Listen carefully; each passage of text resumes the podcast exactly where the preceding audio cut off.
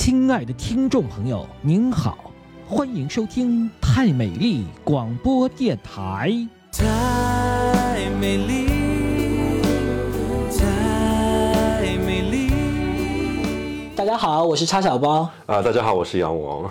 啊，杨王。对，今天又很高兴啊，今天呃，杨王正好在曼谷，是呃，所以呢，呃，第一期播客呢算试播集啊，因为我想做播客很久了，然后二三年因为各种原因一直没做成，然后二四年刚开年，然后杨王正好来 happy 来曼谷玩，然后哎，我就把他做一个清心寡欲的游客来到了曼啊，谷。我信了，我信了，他现在散发着佛光，这个人，呃，慈祥的光芒，慈祥的光芒。然后我就把他拉到我家里来录第一期播客。嗯哼，这播客的名字呢，我是想叫“日落黎明寺你真的确定吗？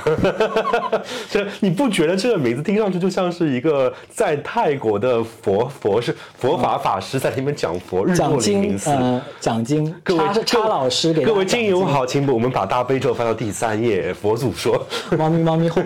那这个不要大不敬啊，就是就是，但他嫌弃这个太老派啊。对对对，呃而现在播客其实都是四个字为主，什么忽左忽右，不合时宜。不要给别人打广告。然后给我们自己打广告，我们的播客很特别，我们叫我其其实我之前有一个博客叫呃叉包牌电饭煲。OK，嗯，因为我叫叉小包嘛，对吧？嗯然后讲的是电玩的事情，但是也是有点绕脑子。我可能喜欢的东西都有点怪吧，嗯所以这个播客名字暂时还没想好。不管了，我们先录吧，先录吧啊先不管它叫什么。所以这期第一期谈谈什么呢？就谈谈呃关于对于曼谷的感受吧。对对对，正好正好我是来，我是作为一个游客来曼谷，也是来了第你也是常客了什么东西没有好吗？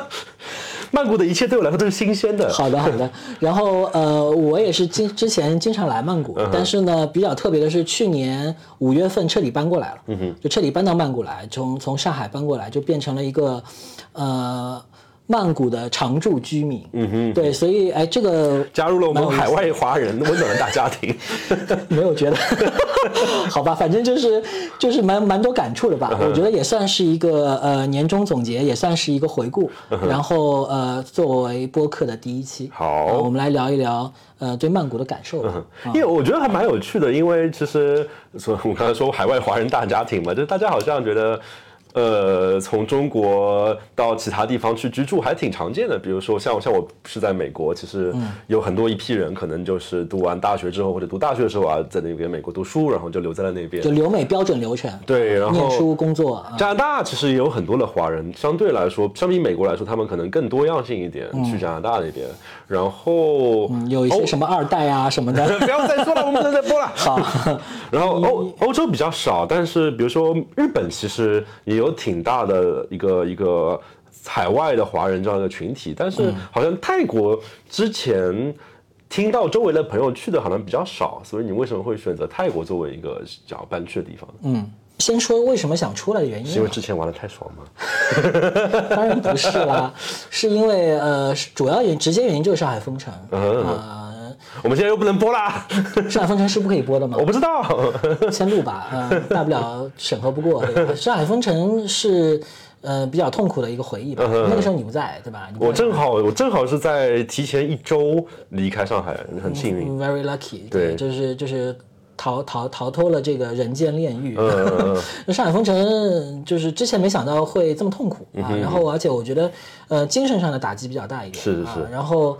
呃，因为我男友，呃，他之前也有这个这个抑郁症嘛，对，所以这个其实有很多 trauma 的、啊，有很多这个那个，嗯所以说为了精神健康也好啊、为了这个个人也想转换一个生活方式吧，工作和生活可以平衡一点，啊、所以就觉得说要呃先赶紧出来再说，嗯嗯，那我们就也研究了一下是，那可能，嗯，之前可能没有那么快想出来。那是你你你如果要移民的话，毕竟是一个很大的一个选择，是个大工程吧？是大工程。对，所以呃，移民的话，看了几个国家，日本啊，或者葡萄牙啊、马耳他、希腊这些，呃，要么就是时间会比较长，呃，要么就是审批的时对对对，你至少要呃拿到，可能也要一一两年要等，嗯呃，还在上海等他们那边通过这样。对，因为每个国家要求不一样，嗯呃，投资类的也好，还有一些是你符合条件了还要排队也好，反正综合考虑吧，嗯。就是 呃研究了一圈，觉得最快的方式其实就是泰国，嗯哼。而且泰国有一个精英签，嗯。啊，它叫 Thailand 呃 Elite，原来叫嗯 Elite，、现在改叫 Privilege。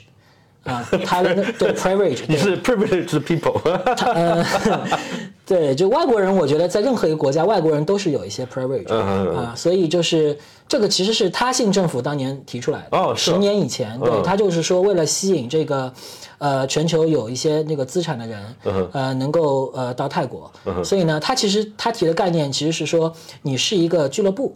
啊，精英俱乐部。OK 他其实一开始概概念并不是卖他的这个签证，他卖的是服务，比如说他他们会每每个月搞什么精精英签证拥有者的聚会呃 party 吗？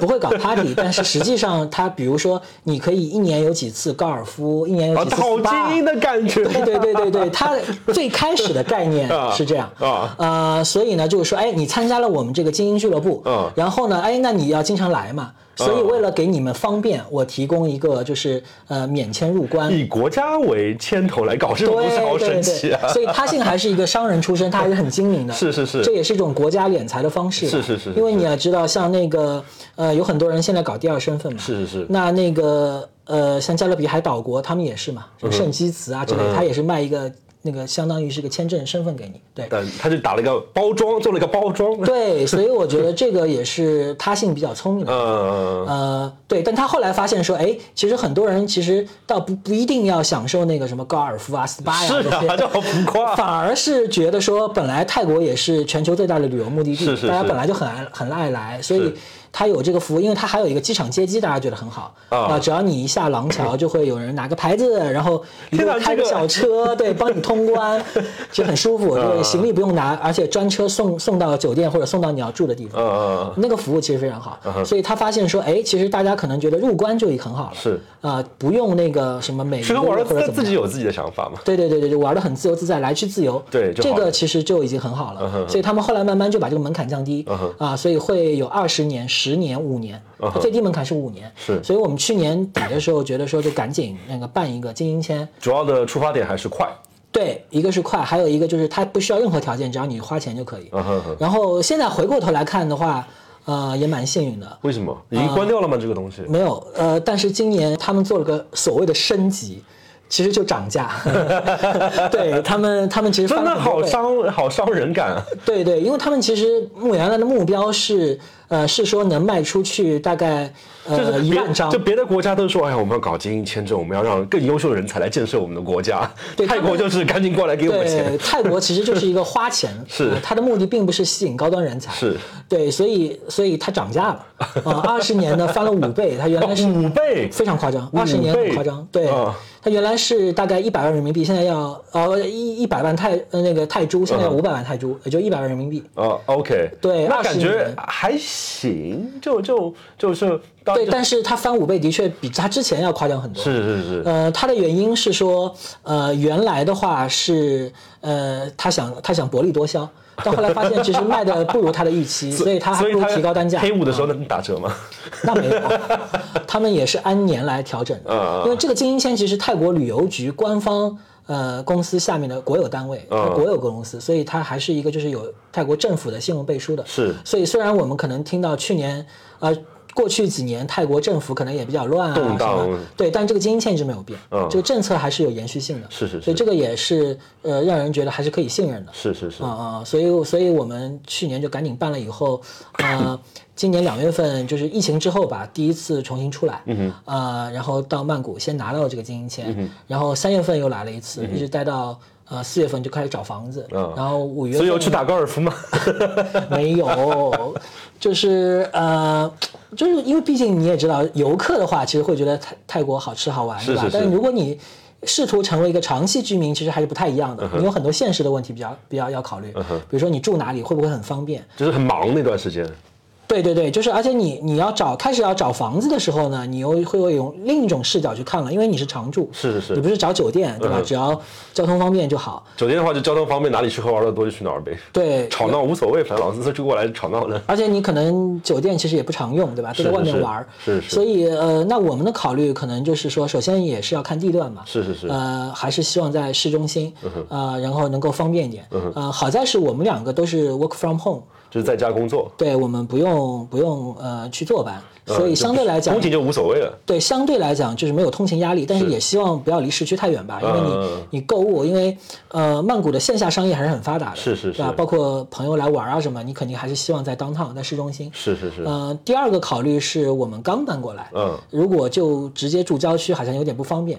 啊、嗯。因为这边泰国还有一个它是右舵的，你可能右啊，就开车开车你得。坐右边，对，如果你住的特别郊区，你要买车还要再重新去上驾照，所以这边的话也是也是这样的一个生活节生活节奏，就是你住市市中心就是一个亚洲的大城市的这样对对生活，对对对然后出去的话，可能就是公共通行为主。对如果你住郊区的话，房子很大，但是可能都是属于那种什么，你开车去 Costco 这种地方买买什么一一周的东西回来吃这种。对对对，又也会类似，但是呢，呃，曼谷相对来讲，我觉得也没有，就它郊区的那个呃，跟市区的这个房子大小差别没有那么大。嗯，对，因为相对来讲，比如说邦纳，我们会觉得很远，是。它那里有个宜家，然后有一个号称亚洲最大的 shopping mall、叫 Mega 邦纳，嗯哼。对，但是那边中国人也挺多的，是是。那个相当于就是一个他们新兴的交通枢纽，是它近郊的一个很热闹的地方，是是是，呃，但是那边其实如果你要住公寓，因为外国人的话，其实你一下子就呃买或者说就是住特别大的房子，其实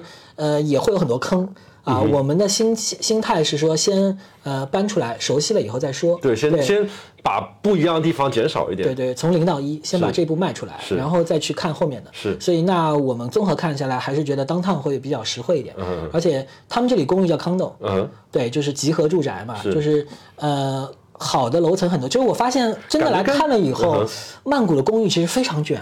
啊啊，你是说他们自己的设施在那边卷来吸引人来住吗？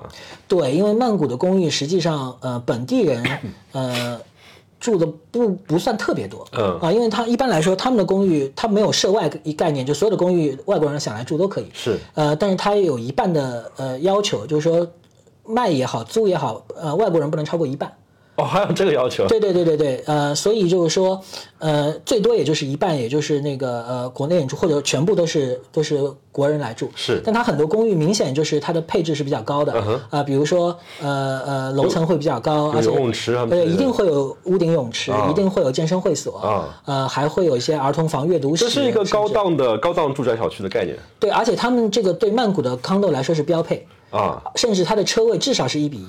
哦，这么好对啊！对，一般来说都而且是在2比1市中心。对对对对对因为他们是私有土地嘛，是这些可能我觉得跟跟跟东京有点像的，就是它是私有土地，所以它会放画的很碎嗯啊啊，哪怕一小块土地，它也可以盖个很高的楼，啊，对吧？就是嗯、那本地人他们可能是自己有土地的，所以他自己盖个 house 就可以，他也不需要追求那个 condo 的生活。是是是对，所以 condo 多数来说是面向外国人和投资客啊，或者怎么样。是是是啊，所以，所以我们来看了以后发现，哎，其实 condo 的选择挺多的，是。但我们就遇到第二个问题，就是说，但是 condo 的户型都很小，大多数都是一个五十平甚至更小的一户对。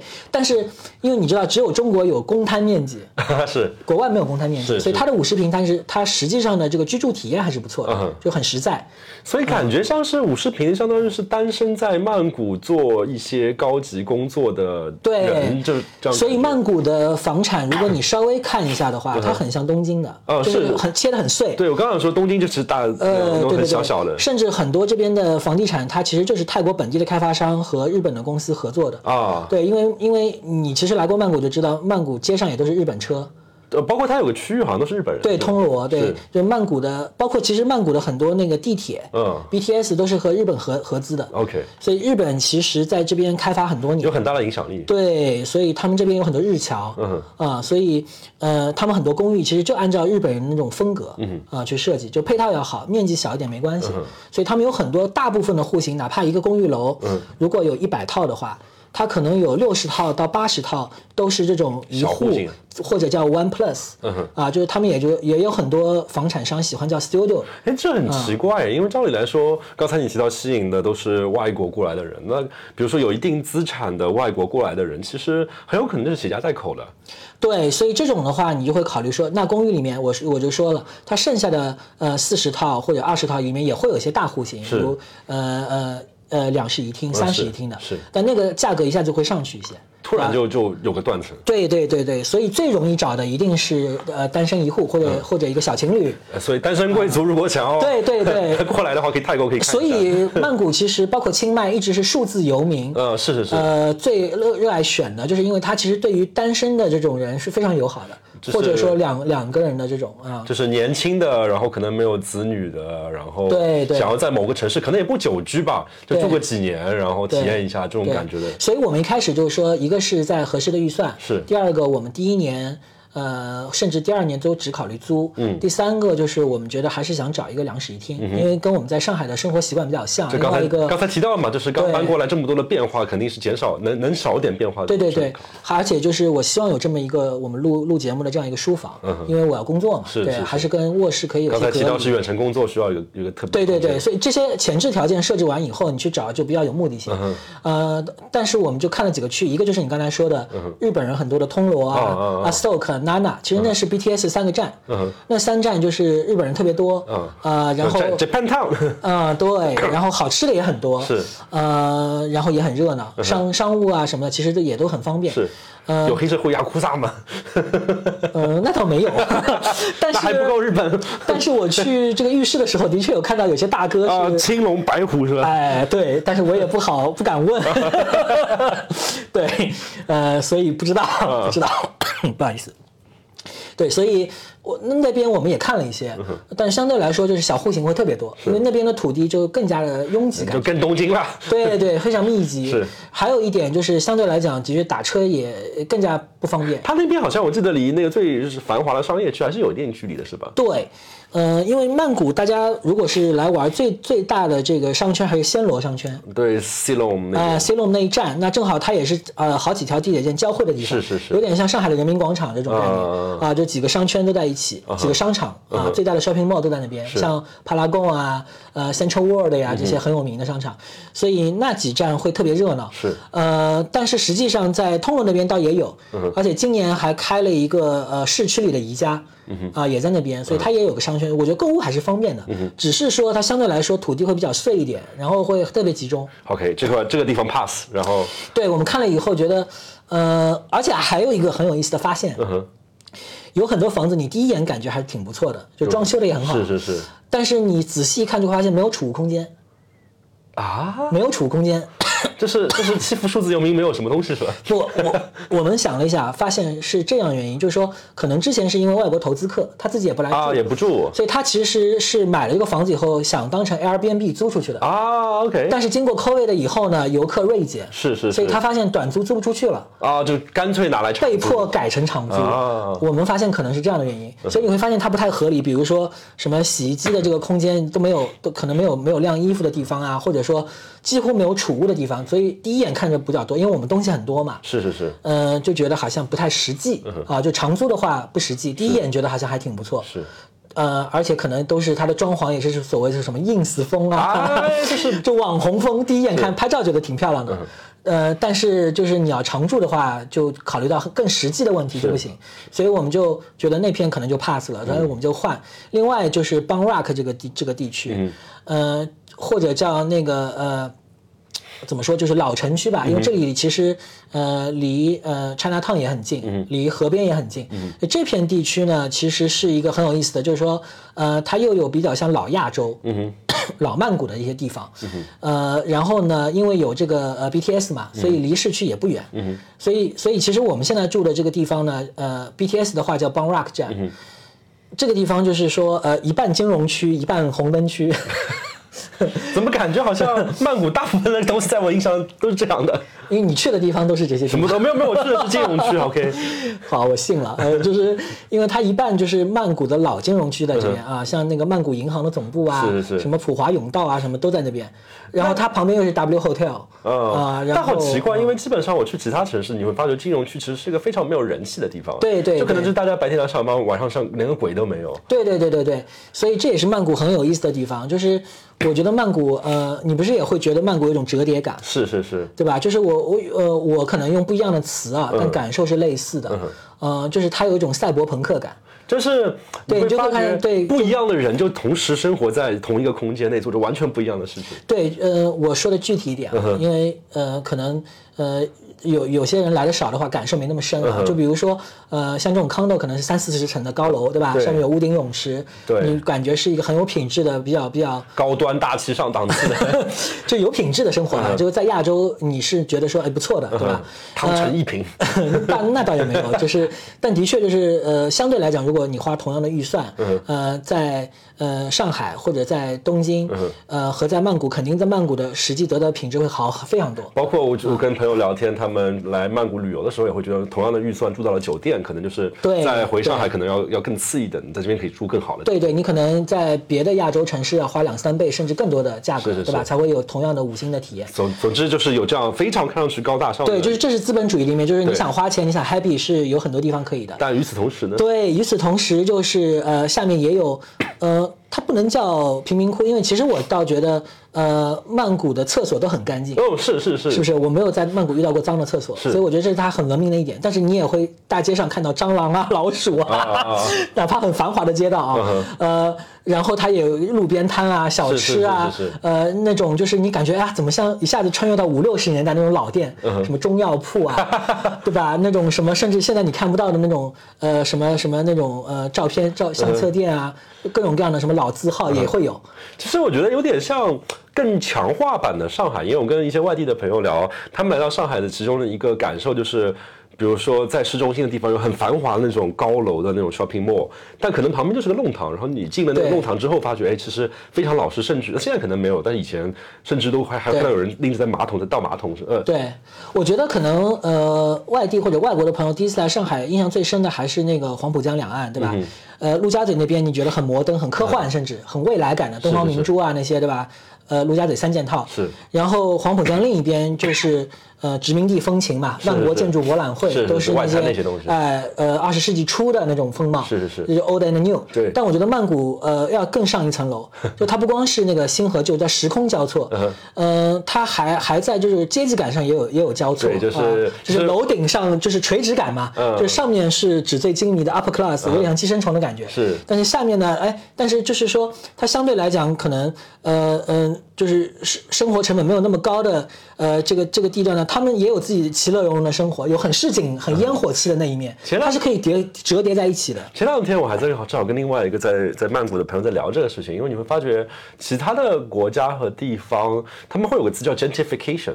它大概表表示的意思就是，特别是旧金山是一个非常好的例子，就是嗯之前旧金山科技业没有那么蓬勃发展的时候，它其实是一个有非常多样性的一个城市。对嬉皮士运动嘛，你想，大家对其实嬉皮士其实很多人是没什么钱的。对然后就是大家住在同一个城市里面，然后就不同圈层的人都住在一起。很社会主义，然后，然后，但是因为科技界发展的太快了，相当于他们占领的这个城市，科技高收入人群，对高收入人群占领这个城市，会导致越来越多的人就把这个房价给抬高了嘛然后所以导致越来越多的人不能够支付得起当地的房价和物价，所以就搬走。然后慢慢的之后，这块地方就变成了几乎就只有科技界的人才有的这样的一个街区。然后我就在我们在聊这个问题，就是为什么曼谷反而是没有这件事情？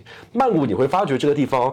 有很多很繁华的金融区的精英人士，但是同样一块地方，还是有路边摊，还是有穷人，他们可以活自己的过活法。对，对，所以我觉得这也是呃，我觉得曼谷很迷人的一点嗯啊、就是这个我觉得也是曼谷很特色的地方。一方面，它的确也很国际化，嗯但是相对来讲，呃，它又不像呃硅谷啊，我我相信纽约有这种问题，对吧？就可能呃市中心最奢华的这种公寓啊，什么都是外国的这种投机客，他甚至不用来住的，对吧？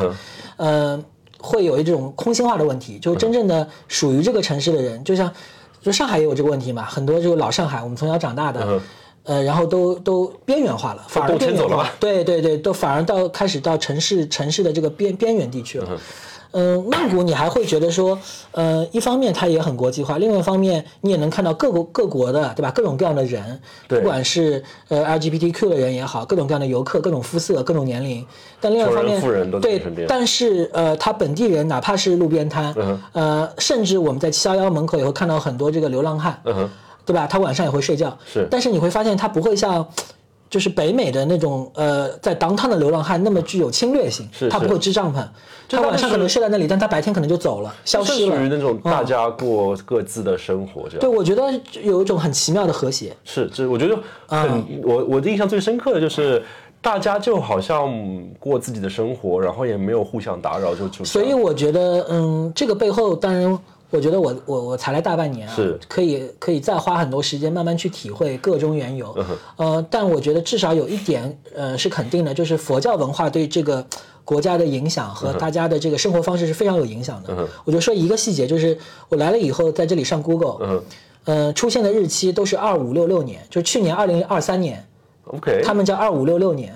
这什么什么民国什么什么年那种感觉吗？对他们用的是什么呢？是佛历。啊，对，他们的二五六六其实是，呃，不是按照，因为我们的西元其实按照是耶稣的诞生的那一年嘛哎他们是按照佛陀的诞生来的，差不多差不多意思差不多。对，但是这就很有意思嘛，所以他们是用佛历的嗯。啊，包括你在商场看到很多呃招贴也是二五六六年呃，而且呃泰国人他们自己的身份证上面写的也是二五六六年 OK 所以我觉得这是他们很有意思的一点，就是说毕竟是一个就是佛教还是在整个社会文化很核心很深、很深。深核心的一个地方。对对对，所以他们其实他们的国王也很强调他们在这个佛教里的地位嘛，嗯哼有一些政教合一的意思，但是又不像。呃，基督教的那种政教合一是对，所以所以各方面来讲，呃，佛教对他们生活和呃整个社会的这个观念，我觉得影响是很大的。这可能他们是最，他们是一个佛系的国家。哎，对，真的很佛系，这点也是，就是说来曼谷，我们我们还是刚才说找房子，嗯然后我们在四月份差不多找找到了以后，然后交了定金，然后就要等，我们正式搬进来是五五月十号，嗯然后我们就发现说，哎，呃呃，有一点就是又把疫情以前来曼谷的记忆激活了。那个最激活的一点就是是又有艳遇了吗？不是不是，是你不能着急，就是说到佛系话题啊佛系你餐厅如果点餐，你就等吧。嗯呃，你如果要催，也没有，也他们也就跟你笑，对吧？嗯然后说啊，我们去看看，他也不会跟你急，没有人着急。慢慢你也会觉得啊，那你也不能着急，你就这一点其实安心等就好了。这一点是因为其实因为疫情之后，其实很多还是身我身边还是有不少人。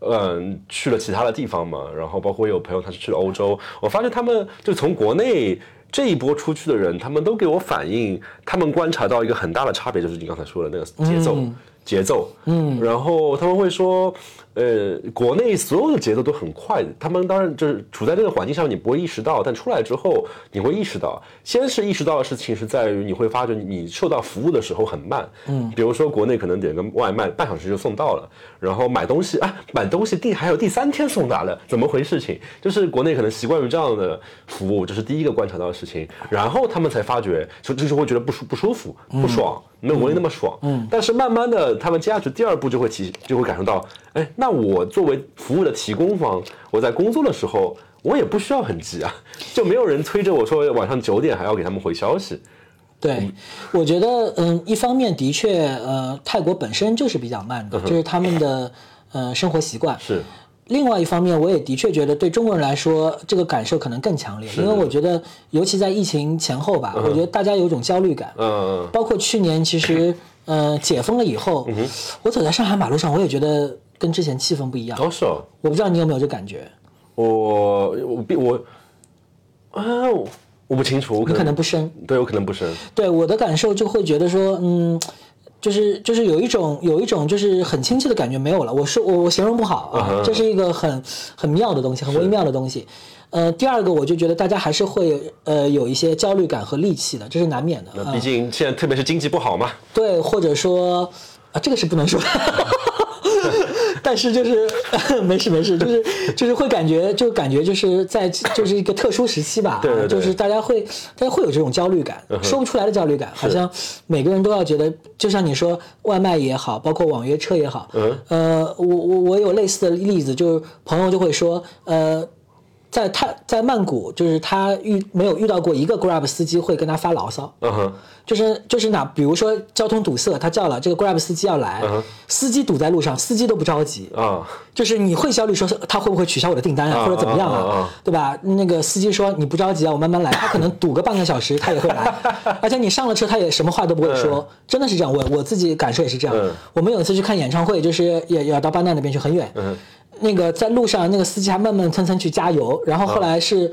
呃，我我我 B F 受不了了，说我们下车坐地铁吧，太慢了。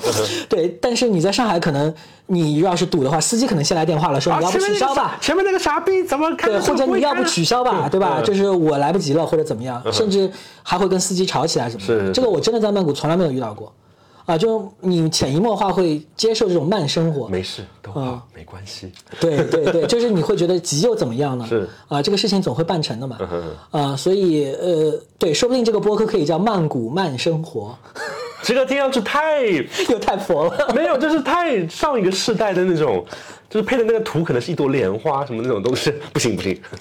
好吧，那我们再慢慢找这个播客的名字。OK 对，总之就是找到了以后，我们回家就回上海就开始搬房、搬家啊，什么打包啊什么的。呃，然后大量的东西其实还也是还留在上海了。是。然后 选了一些，这这我觉得又是一个新的体验，就是怎么样选什么东西要搬走。啊，最最最直面的断舍离开。对对对对对对对，这又是一个很新鲜的体验，因为的确，呃，因为我从小长大在上海，对吧？虽然我呃后面因为工作的关系也到呃北京去住过，深圳也住过，但是毕竟是。这次就有点就是离乡背景的感觉，是是是 呃，而且跟你念书如果是留学还不太一样，因为留学你会觉得哎，option 在我手里，对吧？这次是你会觉得哎，我就是想出去了，我可能没什么事儿，也不太想回来了，是是是，嗯，那所以我会觉得说，第一个立刻想到的是，呃，之前 Netflix 有那个断舍离女王啊啊。什么令人怦然心动的整理术那个。对对对对对，呃，他其实那个标准，呃呃，他不是说拿出一个东西让是不是让你怦然心动，不是就对对对对，他说你拿在手里，呃，三秒钟感受一下，是是是你对他是不是还有感动、有回忆对？哎，我觉得这个有用，真的有啊，用。真的有用对我们的筛选标准之一就是有没有回忆啊啊啊啊，在这个事情上有没有回忆？比如说这件衣服也好，或者这个东西也好，呃，如果说这是有回忆的，呃，我们倾向于把它带过来。呃，比如说我们的冰箱贴，啊，是全部带过来的。对对因为我我们呃到到全世界各地去旅行的话，呃，带什么旅游件？因为因为呃，我男朋友是一个非常不喜欢在家里堆东西的人，OK，他喜欢乔布斯那种什么住个大别墅，然后什么都没有你们。可是很不一样啊。对我是一个宅男，我很喜欢买各种各样的什么游戏的东西、动漫的东西，对吧？喜欢堆，所以这点上我们其实是，呃，价值观不太一样的。所以怦然心动的东西最后留下都是你的东西是吧？呃，那也不是，对，但是在冰箱贴上这一点，我们倒是挺一致的啊，嗯就是包括我们之前来呃曼谷的很多呃冰箱贴，我们都带过来了，哎觉得蛮有意思的，哎，我们什么时候去他们的归乡之旅。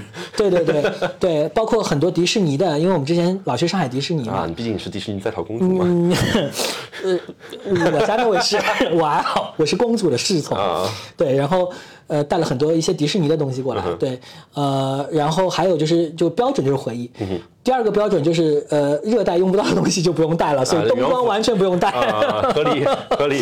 对对，这点的确就是曼谷是可以省掉你的置装费的，现在其实是、呃一月份，是我这次我这次来，因为我们我住旧金山嘛，旧金山没有直飞曼谷的嘛，啊。我会选一个地方转机。转机。我去年的时候是选了那个首尔转机，然后行李就非常的难难准备。对首尔是个巨冷巨冷的地方，然后这边又是热的地方，但这次我是在台北转机就就没什么问题，就是要顺畅。就是这种东西就好了。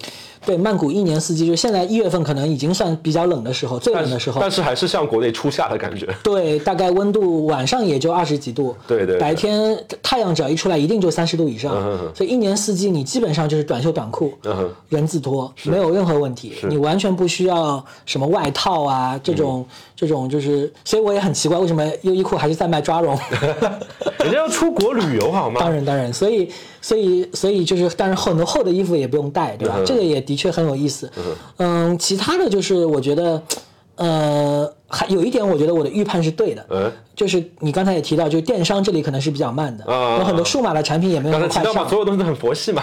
对，所以我带了比较多的数码的产品过来。啊然后到了这里，果然发现，呃，首先电商很慢。嗯呃，像这边最大的电商是 Lazada，嗯哼呃，当然 Shopee 也不错，但是我个人更喜欢 Lazada，因为 Lazada 有点像呃京东吧，就它的东西正牌的东西。对，而且它服务会比较好一点。嗯呃，它的它的呃店家也比较品质品质，对对对。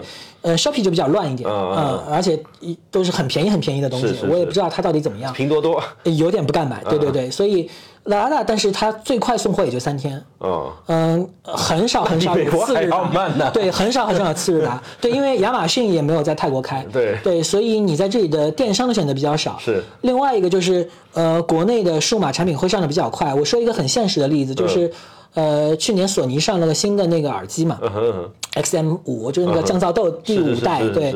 然后哎，国内我看很快就上了，是然后一上架就是呃两千人民币，是。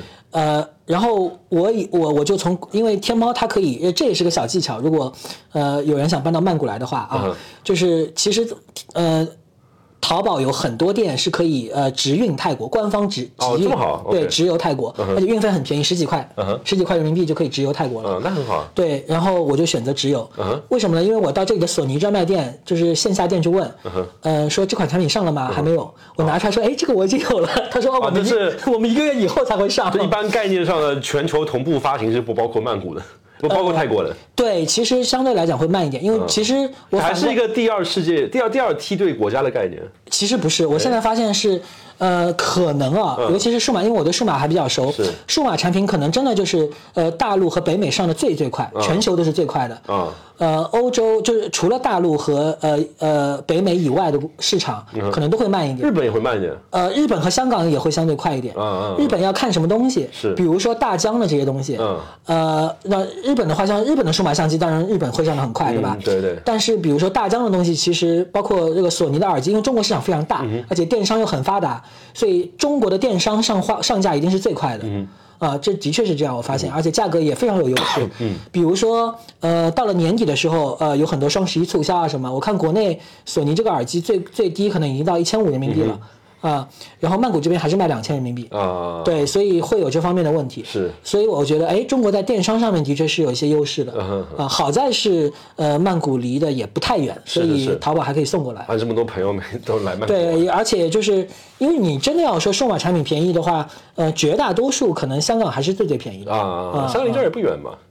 对，香港有一个关税的优势。是是是，对对，当然也有些惨痛的经历，因为呃，我我我去年买这个《暗黑破坏神四》的限定是从美国寄的，啊，暴雪限限官方店定确实比较麻烦。不是它太沉了啊啊。然后运费要比个莉莉丝那个本体还贵。那个有莉莉丝雕塑的那个是吧？哦，不是不是不是不是，那个那个雕塑，呃，它是有那个限定版，对，反正是个很大的盒子，回头我就开箱了。啊啊啊反正就是那个气死我了，那个是呃从从那个加州然后转运过来，然后运那美国费运运费两百多刀，最后再加关税，反正比本体还贵啊。那个我之前帮一个朋友寄一本书，那本书只要十八美金，然后快速的寄回上海，那运费是九十多美金。对。非常亏，所以，呃，就是就是就是从从欧美运运东西的话，买东西的话就不要电商直邮嗯嗯了，嗯嗯。呃，淘宝还是一个比较好的选择。所以 OK OK，所以就提刚刚就提到就是就外就是买东西，特别买数码产品上来说，还是会有一个区别，有个落差什么的。对，我就觉得中国这方面就属于比较超前的。嗯另外一个，当然很多人都会提到就是支付的问题。嗯呃，我倒觉得曼谷相对来说还好一点。我作为游客，感嗯觉大部分地方都能支支持 Visa，就这样这样说。对，一个是呃，因为你你在北美嘛，大家都习惯信用卡了，是是是所以本身你你你你你会带着。对但是如国内出来的人基本上只带手机，哦我在国内也是出来只带手机，对我连我连信用卡都不会带，连公交卡我都不带了。但其实还好，因为像比如说啊苹果的话有 Apple Pay，它那个只是那个贴一贴的那个那个功能。对，然后我就发现 Apple Pay 在这里普及率也不高。嗯，是。呃，这里反而呃七幺幺都是可以刷支付宝和微信支付的，哦是。对，呃，所以呃支付宝和微信支付还有一定的普及率，包括一些、呃比较大的 shopping mall 也会有，呃，但是你会发现，比如说呃坐地铁、公交啊，你还是要公交卡、地铁卡，当然现在你买卡可以用微信支付了，嗯是是而且好像现在 BTS 有一些线吧，嗯，呃也可以用微信二维码支付了，但相对来讲，移动支付还是中国是属于比较领先的一块儿。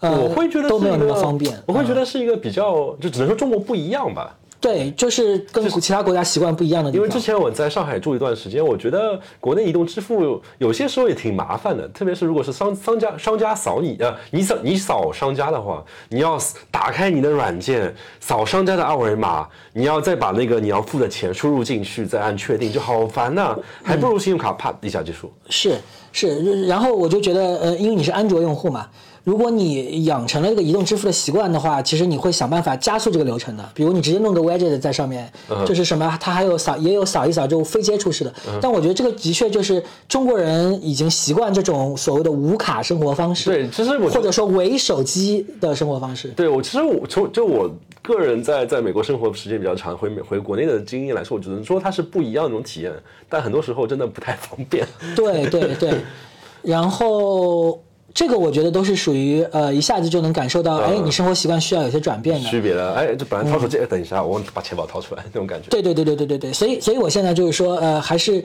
觉得说，哦，原来苹果那个设计除了就是磁吸充电以外，还是可以吸个卡包，啊 那个现在就觉得还得带卡了。对，这个还是有有些用，我会就一张银行卡，一张交通卡。啊，这个还是比较有用的。嗯对，还有一点就是你在曼谷的话，呃，公共交通还是必须的。是虽然 Grab 也很方便，但是比如我我们家旁边就有一个学校，啊、那下午四点钟放学啊什么那个时刻，呃，包括那个 rush hour 啊。那个高峰时刻，其实打车也好，就算你打上车了，其实还是非常非常拥堵的。但这个的话就跟上海差不多了。对，但是我觉得，呃，上海的出行效率还是相对高的，因为高架什么的。啊我觉得曼谷是一个非常拥堵的城市，啊啊啊是一个非常拥堵的城市，包括就是那那跟北京差不多了。对，然后我们呃最夸张的是，呃，我我们我们去年底的时候去听那个 Daniel C 的演唱会。嗯呃，他是在一个很远的一个一个展览馆，是它那个是个会展中心，嗯因为正好旁边是曼谷车展，国内有很多朋友正好过也过来，就是两拨人挤在一起的。对对对对对，然后曼谷呃曼谷车展第四十周年，然后有很多呃国内的电动车都过来就人特别多。嗯然后散场以后，我们完全打不到车，周围还都是在说中文。对我们等了一个小时，完全打不到车。然后后来那其实我觉得国内也差不多啊，就是你要去一个什么周杰伦演唱会，你出来散场打。对，但是但是是上海会好一些，是它一定有公共交通嘛。啊啊对，但它那里就是连连那个地铁站也没有，啊啊啊就它到地铁站也是有有一段距离的。就是就是上海，毕竟那个地铁站还建的比较多。对对对对对对对，所以所以你不好奇我们后来怎么回来的吗？怎么回来的？我们骑驴车。驴车啊，没有，你真的会信？没有驴车，没有驴车，开玩笑。就是我们后来发现说，哎，我们就观察一下，说，呃，本地人是怎么怎么走的，啊我们也怎么走。么对后来我们就发现，哎，他们他们 在一个地方等那个小巴，就是一个面包车。是是这是黑车吗？对，其实其实就是他们会有一个就是像 shuttle bus 一样的，嗯就是一个呃一个 van，、然后你坐那个，他会把你接到那个很大的一个地铁站。哦，啊，然后你从那个地铁站就是是属于那种你开发车之前跟他讨价还价多少钱？不用讨价还价，它很便宜，就是那个呃五十吧一个人，就十块钱人民币一个人，很公平的。但这是一个小巴坐上去就行了。啊，就是但是它没有很明显的标志，就是你得观察一下，哎，察本地人 怎么走的，我们也怎么走啊，所以我们才回来。呃，这也是蛮有意思的一个一个经历吧。嗯，那听上去我感觉好像是回到了一个可能十年前的国内的那种感觉，比如说地铁站没有那么多，但是有；同时的话，支付的话没有移动支付，但是可能是用一些什么交通卡啊这些东西。对对，你会发现，呃，某些方面，嗯、嗯、中国的这些经验是跟其他国家都不太一样的啊，它有它特别。你可以说是卷出来的啊，或者说它已经变成另外一种生存方式了。对，生态对，呃，但另外一方面呢，你又觉得，哎，有些地方呢，你又觉得，哎，慢下来也挺好的。呃，像那个很有名的那个，就是呃，一直拿米其林的那个小吃女王 J Five，啊，对对对，她在的那条那条街大妈在那边炒炒那，哎，有空我们真的可以去。啊好就是那条街其实是个老街，是有除了 J Five 以外，其实有很多很好吃的路边摊，嗯呃，甜品也有，它这种炒菜也有。是。然后呢，它那个上面也有很多庙，它旁边还有一个皇家寺庙，是然后离他们的那个民主纪念碑也不远。嗯然后你走在那条街上，你会觉得，哎，慢特别好。嗯为什么为什么？你会发现有很多那个老店，它那个老店，比如说它就是卖那个竹编的东西，各种各样的东西。那个老太太就一看就是中中国人的招牌，她可能不会讲汉语，嗯是但她一看就是呃华人开的店。好几代的华人。哇，那个店我觉得就是跟五十年代我们就是那种很老很老的店，嗯哼，就是就是你才会唤起你童年的记忆或者老照片上才有的店，它就这样啊，这样我只能用现金。让我想起来，就是之前我去京都嘛，然后我觉得我这次去京都，其实有特别关注到他们的一些老店，然后京都那边就有很多那种什么两三百年的茶屋啊这种东西嘛，然后就在想，为什么只有京都有这个东西，东京没有？但其实我觉得这就是一个城市节奏的问题。对，一方面是这个，另一方面我要说一个很政治不正确的话。你说我对京都的感觉，就是因为那是因为京都人太傲慢了。比如说，就就呃，哎，我我我去我去京都都是跟我 B F 一块去嘛，他就说，你知道吗？就是京都之前有一个海报，嗯，什么海报？地铁站里就是说旅游海报，嗯，呃，他的口号是“幸好日本有京都 不然呢？”，不是他的意思就是说。只有京都才保留了日本最纯正的、啊 传统文化，相当于说，如果你在中国说“幸好中国有长安”，你还不能叫西安。啊，这长安长安，诸如此类的逼装到了，这个逼装到了。对，就诸如此类，就是说，呃，所以，但是我觉得，呃，京都的感觉可能它那个保留还是它是面向有很多部分是面向游客的。嗯曼谷有很多店，你感觉它无所谓游不游客，它本地人是能够活下来嗯的。当然，它隔壁可能有一个呃咖啡馆，那个你能感觉到是面向游客的，是是是很国际化嗯。然后它的装潢也是刻意的去复古的。呃，因为我觉得这是这这也很有意思，就是说所谓的网红店的这种文化。呃，可能也是被很多中国游客带出来的，对吧？去小红书晒呀，或者 Instagram 晒呀。但是我我能感觉到曼谷很多店，它不是去迎合游客的，它它可能一直就是这样子。这样我就想想，上海其实上海外滩附近，你去那种福州路那种地方，也会感觉有很多老店，对，就是但我我我的感觉是越来越少了。嗯，像你说福州路，因为以前买书我们都去福州路，吧？对对对。外文书店啊，上海书城啊，是。呃，然后其实福州路旁边有个小马路，我之前自己很爱去，它其实是外文书店的二手书店，特别破，就像你说的，对。它也不是面向那个什么，但是后来好像这个也没有了，嗯就很多店开始收掉了，然后这些老店面可能就是租给那种网红店了，租给经济效益更高效的，坪效更高的对，平效更高的地方。对，所以我觉得，呃，总体来讲，我会觉得，嗯、尤其上海这种有网红经济的城市，它的迭代速度非常快。对，我觉得还是，嗯我感觉还是一个步步步速迭代速度。对，或者说，嗯、就是王小波有一个词叫媚雅，对，有些店是媚俗。嗯嗯嗯，上海那些网红店，如果你用你用你用他那个概念叫媚雅，就是哎。我这里是逼格高的哟，你懂吗？就是对，但我觉得呃，曼谷很当然也有这样的店，尤其商圈还是会有这种店的，呃，包括霸王茶姬也在这边开，对吧？呃，之前喜茶进来过，但是我看好像疫情后喜茶撤出去了，呃，对，但是还是会有很多网红店在这里开，但是曼谷也有很多店，我感觉它谁也不媚，啊，它就是本来什么样就什么样。嗯包括尤其是 China Town 有很多老的老字号的很好吃的店，嗯它可能你感觉它七十年代开到现在一直就是这样子，旁边就是什么老的金店。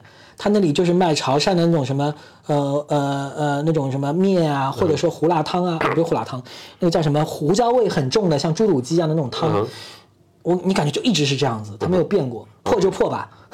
我觉得可能跟刚才提到那个节奏慢，包括人比较佛系，系，对对对对对对对，他不讨好谁。就是哦，是有隔壁有一个新的网红店赚的好多啊，那就这样吧，反正跟我没什么关系。对对对对对对对，因为他他的确也会有一看就是呃，比如说故意把水泥露出来，嗯哼，呃，然后那个工业风嘛，对，然后那个店里你会发现，哎，只有老外，嗯哼。或者只有白人，对。很少有本地人会去，嗯哼，呃，所以所以很有意思，我觉得曼谷是一个就是真正就是，呃呃，自顾自自顾自的活法呗。对，而且就是呃，真的没有人 judge 你啊、而且你也不用觉得哪个好像大家一定要去跟风的。哼当然你想跟风也可以，但是那个就是明显就是游客会去，呃，本地人不一定 care 的地方。嗯嗯嗯，而且我觉得刚才也提到嘛，就是它的特点是在于不同圈层人会住在同一个空间内嘛。嗯那换一个角度来讲，就是服务于不同圈层的。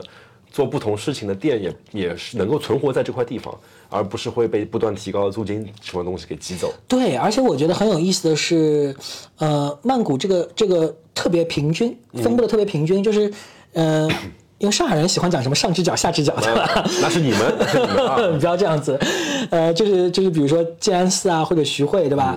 呃，它还会有一些就是地段的感受，对对对，就或者说有一个地方特别集中，嗯嗯啊、或者说哪个地段特别好，曼谷相也会有一些商圈的概念，嗯但是相对来讲，我觉得，呃，即便是在很繁华的商圈，你依然能看得到这种就是呃很平民、很烟火气的地方。地，摊经济的东西。对对对，它不会是那种就是截然的说什么啊，这里就是一个特别高尚的社区啊，嗯。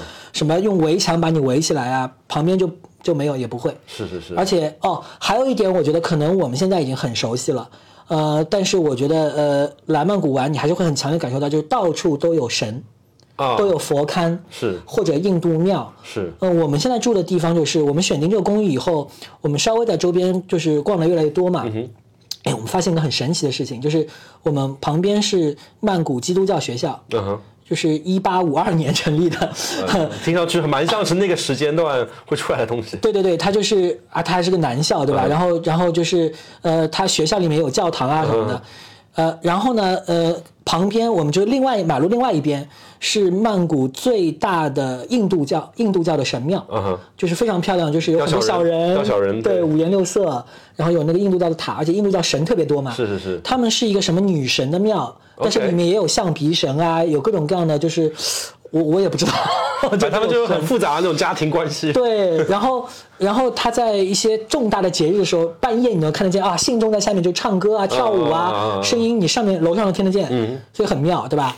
然后在马路对面，呃，有一个很好吃的那个路边摊，旁边有一个清真寺，OK，啊，所以你觉得哎很很有意思。然后我们的公寓下面就是所有的公寓，包括写字楼都一定有一个佛龛的嘛，嗯供那个女神的，就是他们对。而且我看到很多商商厦，商厦旁边都会有那个什么四面佛对。上海正大广场也有，对对对对对，呃，然后呃，曼谷最火的四面佛，路边的那个也是。对对对而且我我们我们小区就会发现说，除了四面佛，你们观察一下，很多店家，包括我们小区也是，就是它还有土地公、土地婆。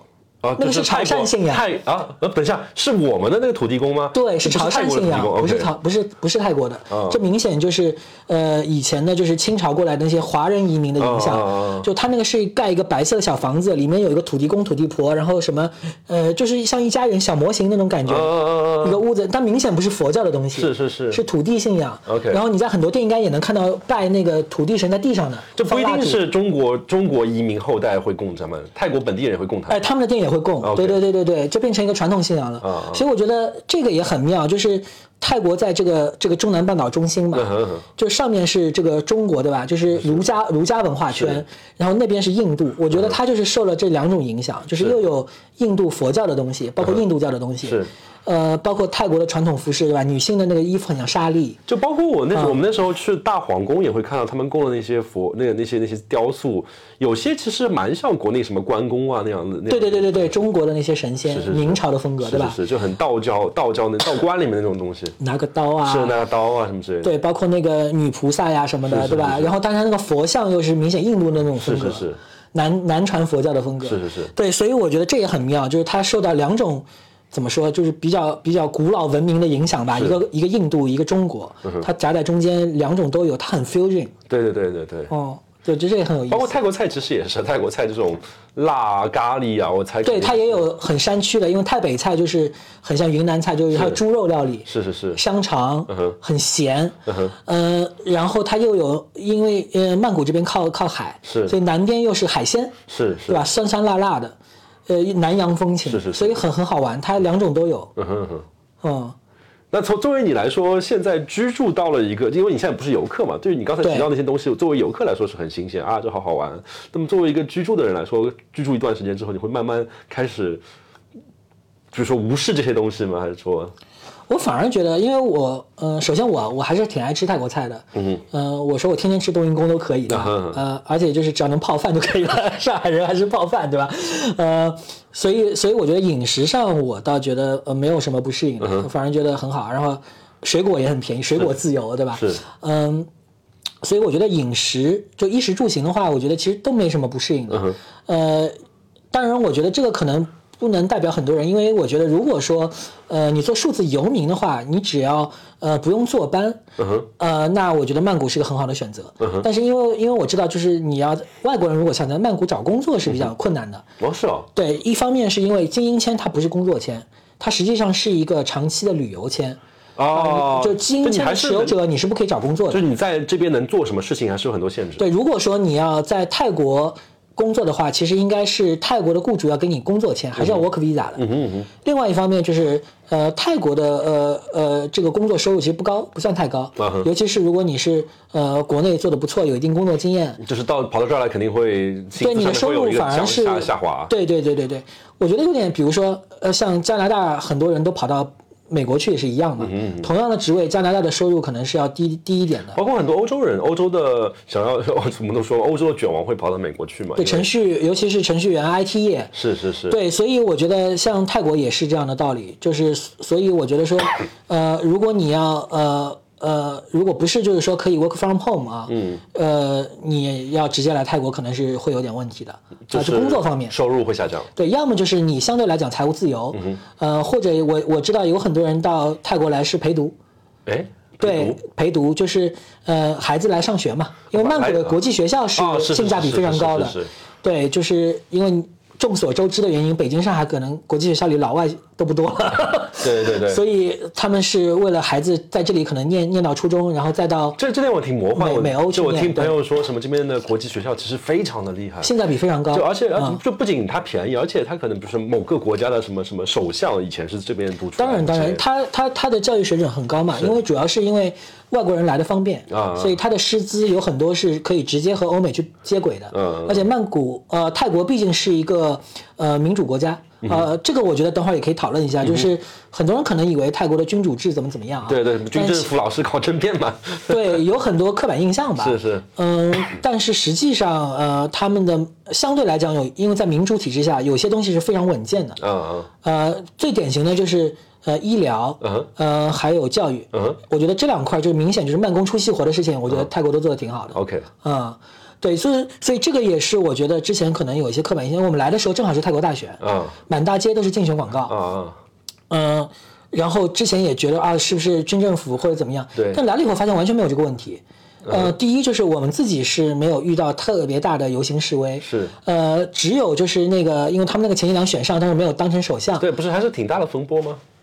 对，风波很大，但是真的上街，也就是他在呃商场门口会有人举个牌子，嗯呃拿个大声公在那里说，是，也没有什么，就是你走过去就走过去了，所以对生活没有任何影响。是，另外一方面就是他们还是有讨论秩序的。对他们非常有秩序，也讨论的很激烈，但是呢，呃，都是比较温和的方式。嗯，啊，这这是一方面，另外一方面就是你会觉得说，呃，相对来讲，呃，他们本身呢，就是，呃，呃，就是国王呢会很有对政治其实是很有影响力的，嗯，对对对，但是实际上你会发现大家有自己的选择。我说一个特别有意思的观察啊，我们之前疫情之前到泰国来玩，嗯、在泰国看电影的时候，那个时候老国王还还在，老国王还没去世，老国王是一七年去世的嘛。是是是，看电影之前他会放那个叫《王室颂歌》，啊啊。那个《王室颂歌》大概三分钟，是。呃，我现在都会唱那个歌，天哪，那个旋律我记得，啊。泰文我不会啊，啊，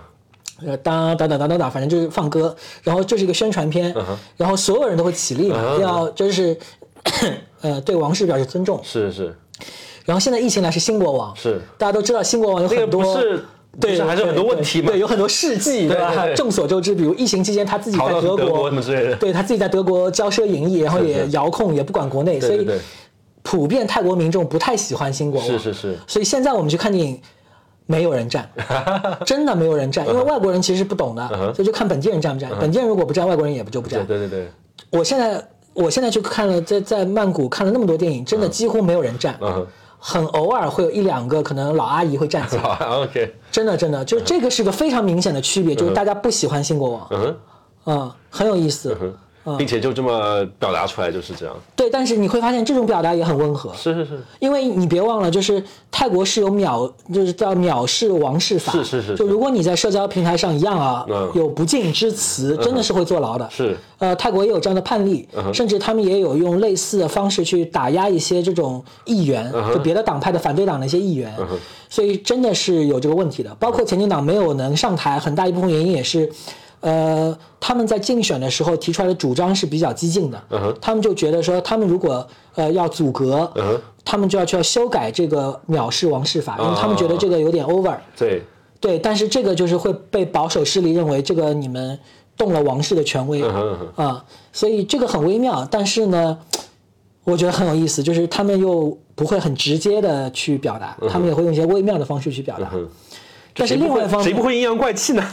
对，所以所以我就说，反过来想，你说曼谷不适应，或者说有一点矛盾的地方也有，嗯就是你说，哎，这个国家很佛系啊，嗯慢生活啊，嗯，你知道泰国的车祸死亡率是全亚洲最高的，甚至全世界都是排第一，啊排排在很前面的。OK，反正我看 Wikipedia 上就是全球车祸死亡率排排名最前面的 WHO 的统计数字，前四都是非洲国家，嗯第五是泰国，天哪！昨天我还刚做了一个 Grab Bike，我好像。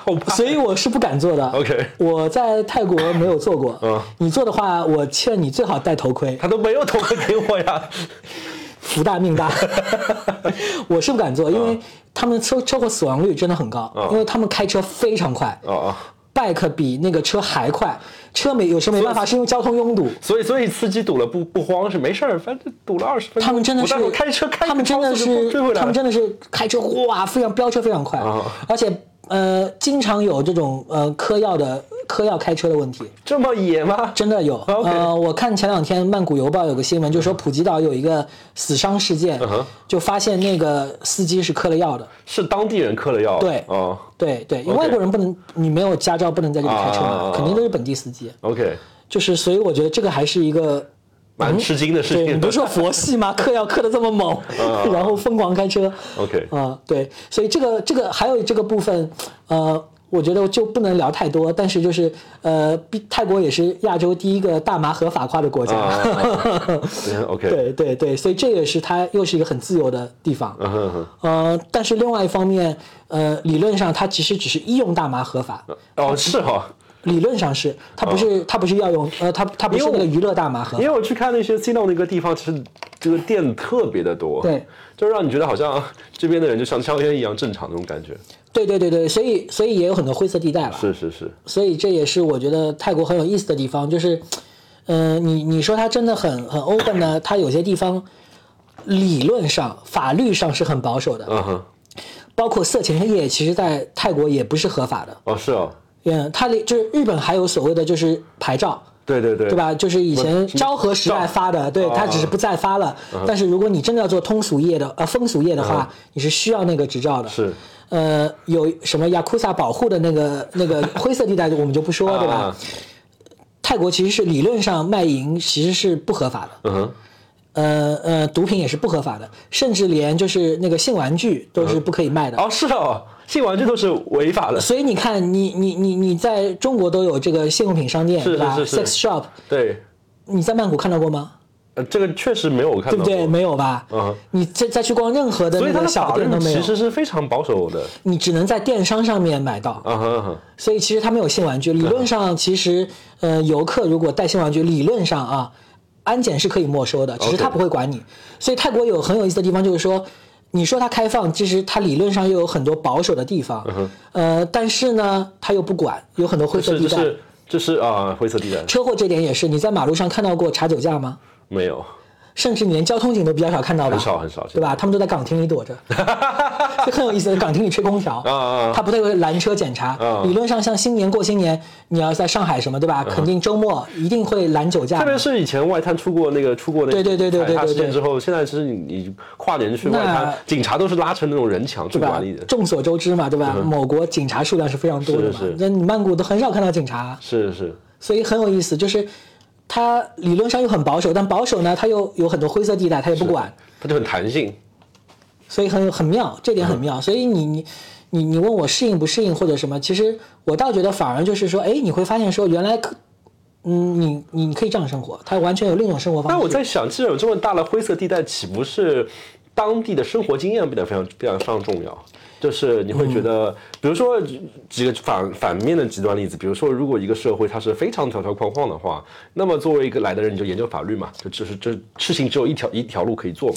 对但是到了泰国，如果说是大家其实有很大的灰色地带，那么其实有经验的本地人会找到一些奇奇怪怪的方法解决一些问题。对，这个很有意思，因为我我我我之前我之前我记得就是呃有一个。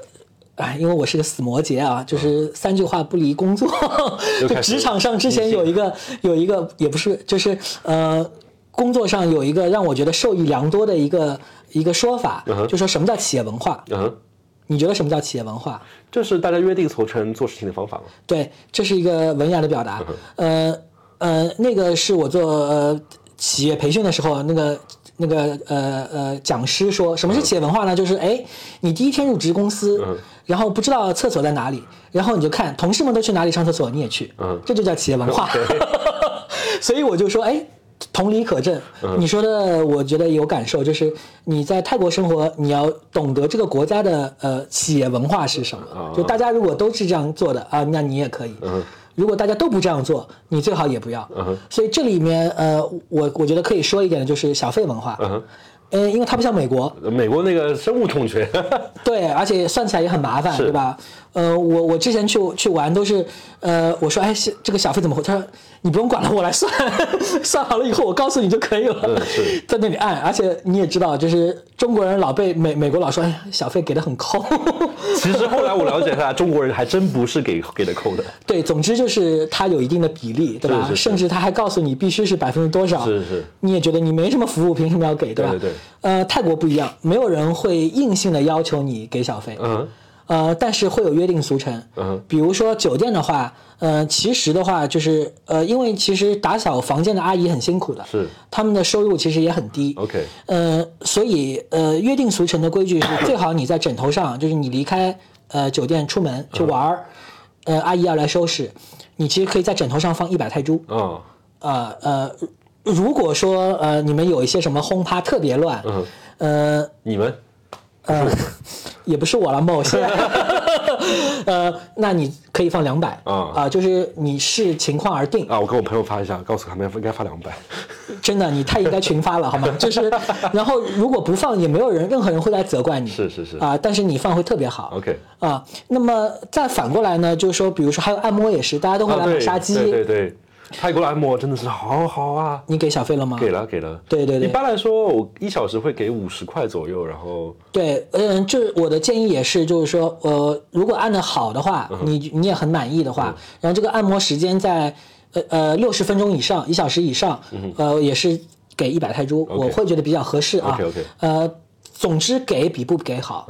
如果完全不给呢，也没有任何人会那个，但是我会觉得其实是。呃，因为他们真的收入很低，其实你能够帮助他，他们的收入也不影响你的那个，因为本来物价已经很便宜了，说实话。呃，那我觉得这是其实是一个萨瓦迪卡，就是一个 善举啊，卡崩卡，这是一个很好的，呃呃，怎么说，一个一个约定俗成的习惯。哎，那你在这边居住之后，语言怎么样呢？没有任何进步。就这边就是一个用英文就可以活得还 OK 的一个国家。对，我觉得这个可能也跟你经常去的地方有关系。我们还是喜欢去一些比较 fancy 的地方，所以呃，基本上都是英文就没问题。而且我觉得可能泰国本身是一个旅游业很发达的国家吧的确是。就旅游业发达的地方，你跟你打交道的人英文都还行。呃，我说两个事情。嗯。第一个是，比如我们公寓，其实呃，外卖和快递是都是不能送到门口，是。一定是在下面的这个 lobby，然后那边。对，包括你什么，比如说有什么事情啊，比如要每个月他们都会除虫啊，因为这里蟑螂很厉害，对吧？都会除虫啊，或者怎么样，有什么通知，他们都是拿英文跟你交流的，所以他们的这些服务人员素质都非常高啊，保包括保安英文都比较比较能沟通吧，我不敢说很好，那基本沟通是没有问题的，呃。这是你说的一点，另外一点就是，哎，你再去一些比较好的店，你会发现很多人会中文，哎。哦，OK，就是我们我们是泰国人会中文，还是他们泰国人就是中文？而且他们这是泰泰国人会中文，而且他们就在泰泰国在曼谷学的中文。OK，一开口台湾腔，好吧？因为他们的中文老师可能就是台湾人。台湾人 OK。对，所以为什么呢？我后来后来了解到，就是说会中文，他们的营他们的收入会好很多。其实还是一个跟旅游国家有关对，因为中国游客一方面来的多，因为之前疫情前的话，每年可能一千万中国游客来曼谷。好像我之前看了一个报道，就是泰国第一大旅游客来源之前就是中国，就是中国，一年可以有一千万人次，一千万这样多夸张会来中国，对吧？呃，所以所以中国人来的多，而且中国人关键是中国人掏钱很爽快，买东西很爽快，毕竟跟国内比起来是便宜嘛。而且就是跟这消费习惯有关系，就中国人如果就是说，哎，我就是要买了，我今天就是要花这个钱，我就立刻掏，我不会犹豫。哦，是。但是日本人就不一样。哦。呃，你你可以问问，你可以观察一下你日本朋友购物的习惯啊。OK。呃，他们会想很久。OK。他不会那么果断。嗯哼。嗯嗯，这是这是有区别的，所以。呃，所以就是他们也比较喜欢这个中国的顾客，对对，所以所以他们会中文，他们会主动用中文跟你跟你交流，然后他们的收入会好。你去你一些美妆店啊，呃，什么好比较好的那种餐厅什么的，他们很多人会。哎，我发现这一点，所以就是说，其实你你语言不是太大的问题，但是的确就是也会想说，哎，如果能懂一些泰文的话，可能能更了解本地文化。还有一个就是，我们其实蛮想看泰国的电影的，啊泰国有很多很好玩的，比如说鬼片啊，哦，泰国鬼片就很著名，很不错。呃，还有他们的一些喜剧片也是。哎，那你现在平时去商厦里面去看电影的话，它会有英文字幕之类的吗？对对对对对，他们的外语片是泰文字幕，英文那我就直接听。呃，然后他们泰国本地的电影会有英文字幕哦，，会有英文字幕。对，但是所以，所以嗯曼谷还是个挺国际化的地方，就是很国际化。就是他放电影就会知道说会有很多人想要看英文字。对，而且基本上所有的公共场所一定有英文，至少有英文。嗯是。嗯然后你看像像那个公共交通，包括大的商场，一定有中文，啊，OK 真的是一定有中文。OK，啊，所以这点我觉得谢感谢历年来来曼谷的中国游客。对，毕竟是一个大的游客输出国嘛，是是所以所以那个，我觉得这点其实我觉得呃，生活上面也会让你感到很方便。嗯嗯嗯。嗯嗯嗯，呃，这点的话，我觉得就是还是回到最早的我们在谈论就是移民去什么地方的那个问题嘛，嗯就是变成说是泰国其实离中国近的旅游国家就有这样的好处。对，而且就是我觉得呃，之前可能呃只是爱来，呃，其实没有意识到说，其实它不只是呃旅游，嗯，就是我不知道大家怎么，我我我就觉得我搬到曼谷来以后，我重新开始思考什么叫宜居，嗯哼，宜居这两个词，是就是宜居，大家的如果说你一直在呃中国生活的话，你就想为什么那么多人去北上深，嗯哼，对吧？呃，哎，你会发现说，因为大城市的确工机会作机会多也哎，机会也多，然后生活水平也高。是。还有一点就是，包括最近在放《繁花》，对吧？大家又啊开始讨论一些上海人的什么是上海人，什么是上海人的生活方式。化文化比较丰富。不光是丰富，就是就是说你可以做自己。嗯哼，呃，上海人不爱管闲事，是是是，就是对吧？就是你管你的，我管我的。呃，对核心一句话嘛，就是关关你屁事嘛。就是八个字，关你屁事，关我屁事，吧？对对对就是又会把这个东西拿出来讨论，就是上海比较都市化。是是，那我想说，这种东西，或者说社会契约啊嗯也好，或者说大家就是比较都市化的这种这种文化，呃，可能在中国相对来讲，呃，就那么几个城市会这样啊。但是我觉得，呃，反过来讲，大家可能只把泰国当成一个旅游国家，是没有意识到，其实泰国在这方面更早就达到这个程度，甚至说这种这种方式可能更普及一点。刚才其实提到，比如说不同圈层的人在同一个空间上生活，其实就是要一个大家就是管自己的就好了。对，因为你这样想啊，就是其实呃，泰国经济腾飞，虽然它的人均 GDP 也没有那么高，对吧？呃，也是一个发展中国家，因为你会觉得泰国的问题也是贫富差距问题，就曼谷非常发达，是，然后第二大城市。清迈，但是你到清迈，你觉得这是城市吗？对吧？离山水很近，对吧？但是相对来讲，就一下子就很村了，对吧？是是是，呃，这是他的问题，嗯所以你不能去看农村。是，但是你看曼谷的话，你觉得它跟亚洲其他国际化的大都市是一样的，嗯但是你别忘了，就是呃，就是泰国经济起飞的时候，也是八十年代末的时候，所以它其实呃，在中国刚刚开始改革开放的时候，泰国其实已经达到人均 GDP 大概呃就是三四千美金了，所以就是我记得是税前税前消息，做过一个说那个呃，中国经济其实帮泰国一把，对两国都有好处。是是是它是因为你知道税前消息的风格就是很多数据砸下来，对吧啊？它有一个曲线，就是他说呃，其实呃呃，泰国的 GDP 就是中国其实一直到九十年代才超过泰国 GDP，、就之前泰国的 GDP 从七十年代开始，就中国还是比较乱的时候，泰国其实就已经发展比较平稳了。是因为因为我觉得你想想也是哎，泰国真的是一个国泰民安的国家。对，他就他一没有被殖民过，对吧？亚洲都是殖民地的时候，越南是法国殖民地，旁边缅甸是英英国殖民地，印度也是，嗯，泰国是没有被殖民过的。而且你想，他那个 国王体系，虽然这个国王现在这个国王很有争议，但是至少他这个国王体系一直在那边没有动过。就是泰国没有战乱过，是，呃，没有闹过什么饥荒，就之前有政变，但好像就是那么争辩了一下下，民也没有乱嘛。对对，没有发生什么你没听说过泰国什么大流血新闻死人，对吧？或者什么很灾难性的事件，是是是。也没有什么地震，很少，恐怖袭击也很少，所以所以很很有意思，就是说你会发现，哎，这一百多年人家是很平稳的发展的，虽然它也没有什么爆发式，或者说什么一下子变成什么亚洲四小龙也没有。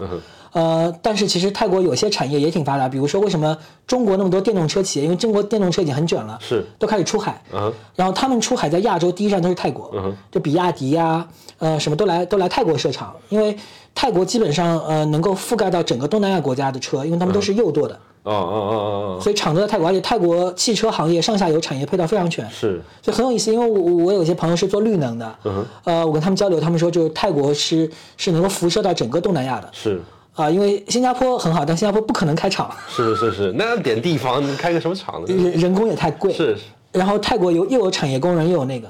啊，他随便弄个工业园就非常好。OK 所以所以很有意思，就是它其实是一个很平稳的经济体，所以你会发现，哎，其实泰国很宜居。嗯哼我之前可能大家只想说，哎，我就来旅游的，嗯你不会从长远居住和生活的角度去考虑泰国这个地方。嗯我真的搬过来以后，我会发现说，你重新去思考一下，一它宜居，第二嗯个你稍微有一点点线索，能够理解为什么它宜居。为什么呢？就我刚才说的这些，就是它其实一直是一个很平稳发展的国家，虽然它速度不快，但是它有很多它约定俗成的规则，呃，它有它虽然慢，但是我一步一步慢慢来，而且它有很多东西是顺应人性的，啊、就是太扭捏的东西，它总会有一些方式会把它掰过来，掰到一个比较比较中庸的一个道路上，啊、我觉得这个是泰国很妙的地方。嗯嗯嗯，还有聊什么吗？我觉得好像，差不多了，嗯，那这期就到这里。这有这么直接的结束？呃，那最后我觉得是说，嗯，你会觉得有什么？你觉得这次来让你有新的发现或者体验的吗？因为你也来泰国几次了，你是一个，当然你还是一个游客的心态。是是，坦诚来讲，我觉得这次没有超出我的预期太多，因为我去年去年也来过了，然后去年的那那次感觉就就是，比如说观察最大的还是一个一个圈层分割折叠的那种感觉嘛。还有就是，我觉得泰国人那种没事都好，没关系，这种特别是在执法者身上体现那种那种佛系的这种精神嘛。其他其他我觉得就还好，包括我觉得泰国刚才你提到了，就是其实有不少的移民数字游民在这边，嗯就是这些东西。其他这次在泰国好像没有没有太多超出我预期的之外的事情。嗯，OK，好呀，就是欢迎你常来。然后，对，然后呃，我觉得其实还有很多地方，因为包括呃清迈啊嗯、普吉啊，可能又很很不一样。是是是对，所以我觉得清迈给我感，我上次之前去清迈感觉那个节奏更慢。对，而且它离自然更近。是是是，呃，山啊，水啊，呃，但是你会发现清迈的慢呢，它也有，呃，就是我印象最深的一个，当然是它的那种古庙，对吧？哇，我说我这我见到这辈子最粗最老的树，嗯。它那个龙脑树非常漂亮，嗯。然后抱抱都抱不过来，对吧？呃，但是它也有那个，哎，那个呃，它是一个精品的咖啡店，啊，它的那个烘焙的豆子是呃泰国全国烘焙大赛的第二名嗯亚军，哇，那个店整个设计感也好，它的水手冲水平也好，非常高。就感觉跟京都还是有点相似之处。啊，但他下午四点半就关门了，他我你感觉他一天也没有多少客人，你也不知道他这个店怎么怎么做下来的，反正就很很好玩。总之，我觉得其实泰国还有很多很精彩的地方值得去嗯发现，而且可能之前不是很多游客会去的。嗯，他们自己现在其实也在考虑旅游业的问题，就觉得之前可能太集中在曼谷了，可以去很多别的府，呃，别的很有意思的地方，就是所以这也是我觉得接下来在住在泰国想去发现的，就是更多不为人知或者说作为游客不太会去发现的泰国美妙的地方。嗯哼，嗯，那这期就这样吧。就这样吧。好 好，好，啊，感谢收听，谢谢大家嗯，啊，拜拜。拜拜。太美丽，太美丽。